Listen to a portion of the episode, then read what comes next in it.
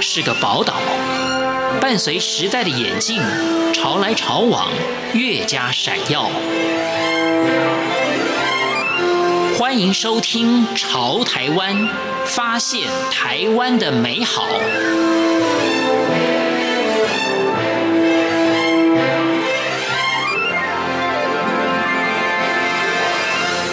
听众朋友您好，欢迎您收听《潮台湾》，我是文心。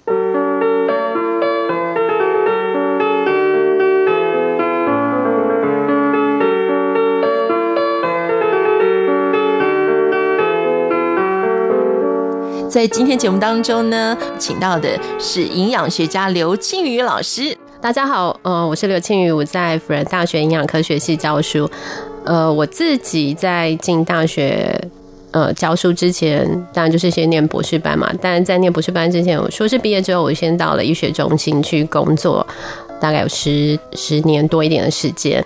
所以在临床工作里面，我觉得给了我很多不一样的解读，因为我们跟病人。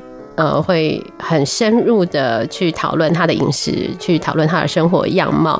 所以我觉得，在我很年轻的那个阶段里面，因为跟病人有这样的接触，我觉得很快的，好像跟一个病人谈完之后的那个半个小时、一个小时，仿佛解压缩了他的人生。那因为很长的时间，譬如说在门诊里面，或是我们陪伴呃儿童减重班的小朋友啊，或是陪伴老人家，在护理之家陪伴老人家的人生，所以就会在那个过程当中，哦，原来他喜欢吃这个，不喜欢吃这个，是因为后面有这些的经历跟过程。所以我觉得这个是在医疗工作里面给我很深的体验。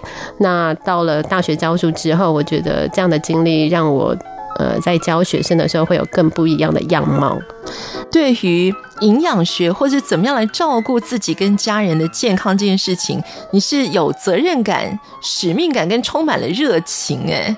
尤其呢，我们呃必须要谈到现在大家最关切的一件事情呢，就是这个肺炎的疫情啊。那其实有一个最根本的，就是我们要让自己的抵抗力变得更好哈。对，这样子的话，也可以算是保护自己的一个最基本的防线。嗯。只要心里是安定跟不恐慌的，生活还是会一如往常。只是大家可能觉得在群众聚集的时候，我们戴下口罩。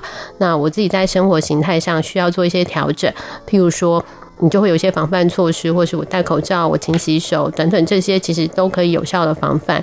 但是有一些事情是可以收回来做的，譬如说你的日日三餐，这个是可以在外吃。但是也可以在家里吃的，所以越遇到这种情况的时候，我觉得我们应该回过头来去检视自己，重新再看一下自己的生活形态上是不是有哪些需要调整的，包括。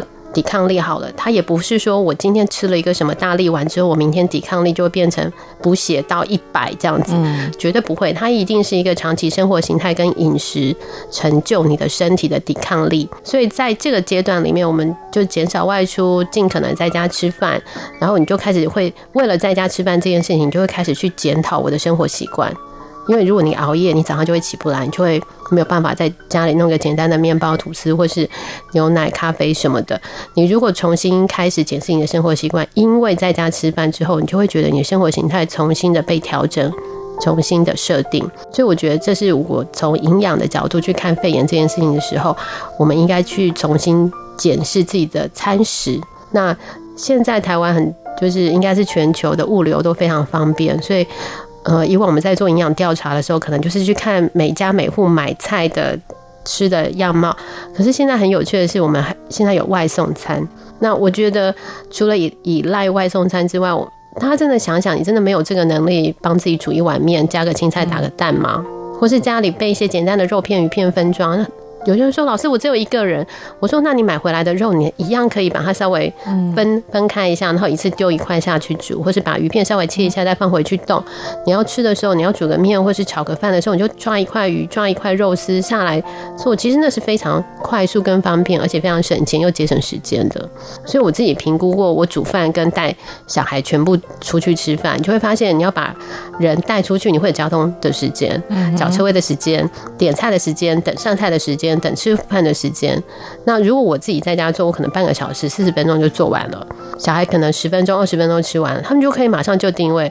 那在这个阶段，大家可以减少对外界的暴露，嗯，你就减少了生病的风险。嗯，不要说武汉肺炎，其实流感也是。只要有任何的 的流行病，其实都是这样。所以只要在这些流行病的高峰期，撇开肺炎这件事来说，你重新去检视你的生活习习惯，对长久来说，我觉得这都是一个值得的投资。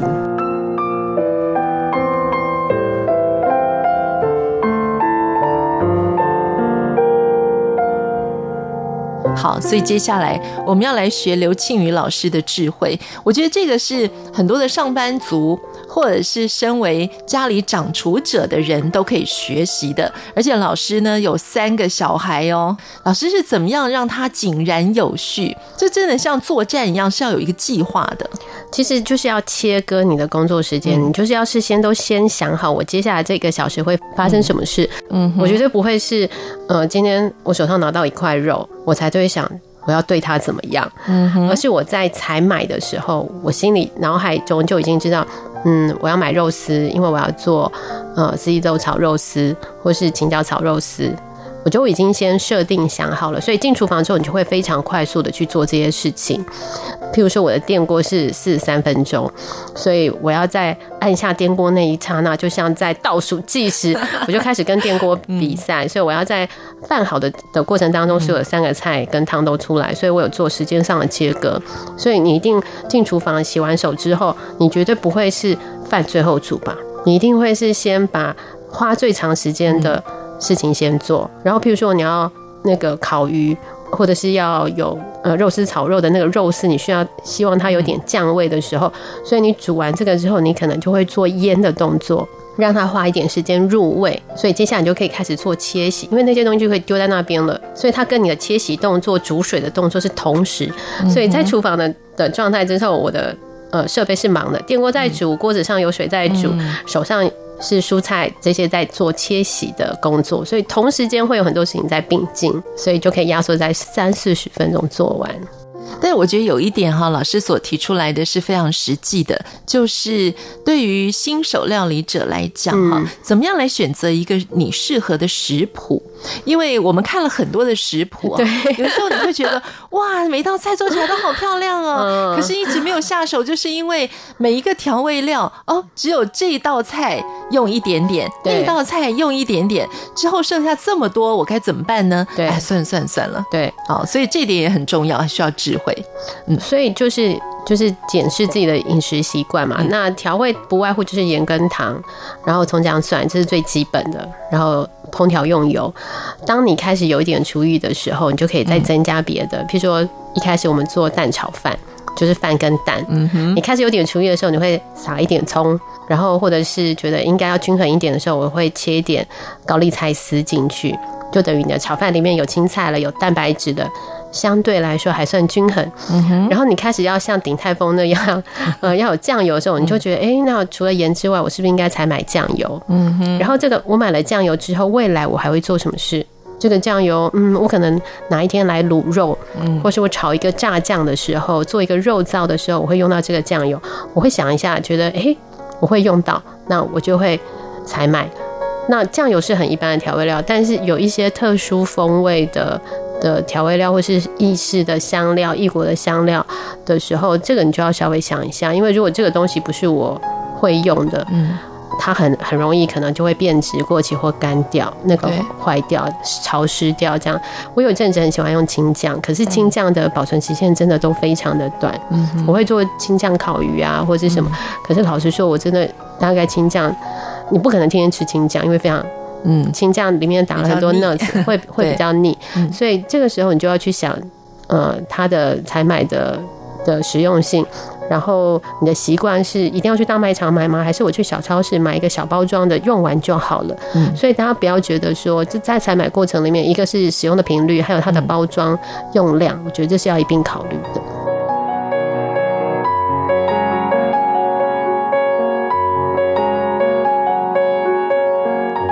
现在我们当然采买食材的管道非常的多啊，真的，嗯，所以像老师也会利用像网络啊，把这个食材运到运到家里来。那也是我们现在知道，就是从产地到餐桌，嗯、然后我们要吃在地的。当令的食材，但是的确啊，就是你有很多的食材，比如说我们要做西式的料理，那台湾就是没有嘛，我们心里又觉得很有罪恶感啊，不是要减少这个食物里程吗？对不对？对，那我觉得老师的观念非常的好，所谓的当令跟在地，老师有自己的诠释，我们可以跟大家来分享一下。呃，我自己平常吃。在地吃当令，像我会用呃网络采购这个菜，因为像很多电商平台，他们是集结了很多的小农，嗯，因为单一小农的产量是少的，所以他要大规模的去供应，其实有困难。所以现在有一些电商平台，他是可能他的手中可能有。几十个小农，那他们每天会依照他们的产量提供不同的菜园，所以我觉得像这样子的时候，我日常生活里面，我当然还是以这样子的日常生活的采买为主。但是，呃，就像台湾不产樱桃，可是当别人送你一盒樱桃的时候，你吃了会每吃一颗都含泪吗？或是台湾其实？应该有人产红酒，但是量非常非常的少，所以当你在餐宴的时候喝到红酒的时候，你也会觉得很 guilty 嘛。嗯，就是我们现在的生活形态已经是一个全球性的跨域的一个生活样貌，很多人的工作的迁徙的速度是非常快的。我们说一日北高，有人可能就是一日台港，一日。呃，日本像亚洲的 transfer 可能当天都可以来回了，所以以这样的尺度去看食材，如果我们还是纠结在呃吃嗯当季的的部分的时候，生活会太太过于拘泥。我觉得就是我们不是日日天天三餐，我一定要吃北海道的大螃蟹，或者是我一定要吃智利的什么什么样厉害的海鲜，我觉得。这个不是我们日常生活的 major，嗯，但是在看待食材的时候，我觉得我们可以用更宽广的心态去看这件事情。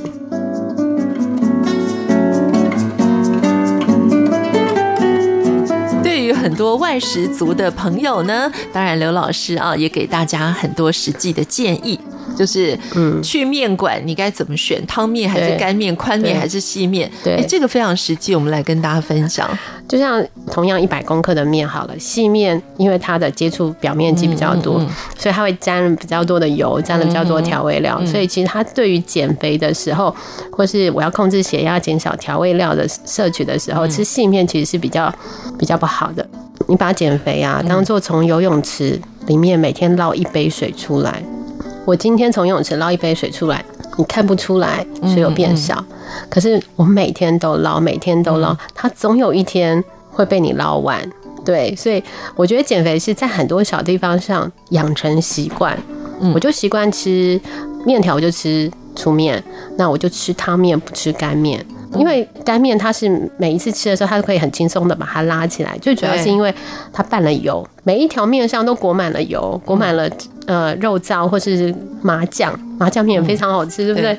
它的调味料跟油就裹在面条上。嗯。可是我如果我吃汤面的时候，我可以吃面，但是我选择不把汤喝完，我就不会把所有的调味料吃进去，或是把汤里的油脂也喝下去了。吃汤面你是比较有选择性的，吃干面你可能就整碗的油跟调味料都吃掉了。嗯，所以外食里面呢、啊，我们通常都不会建议病人吃炒饭、炒面、烩饭、烩面这一类的东西。嗯，因为你会把所有的酱料、对油脂都吃光光。所以那时候在吃汤面跟吃干面这件事情上，我觉得你如果长久都是这个习惯的时候，或者是比如说你吃自助餐也是。有些人习惯淋肉汁，或是夹菜的时候，就是用汤匙去挖淋到饭上，所以你在挖那个肉跟菜的时候的那个肉汤跟调味料就会跟饭一起吃掉了。所以我觉得外食的时候，你其实我会建议大家用筷子把汤汁抖两下。所以很多细微的小习惯，其实会影响到自己的健康。所以，呃，我们讲起瘦身这件事情啊，有些人很容易就成功了，但有些人呢，怎么努力，为什么看不到什么进展啊？所以吃还是最重要的。今天也非常谢谢刘庆宇老师，谢谢大家。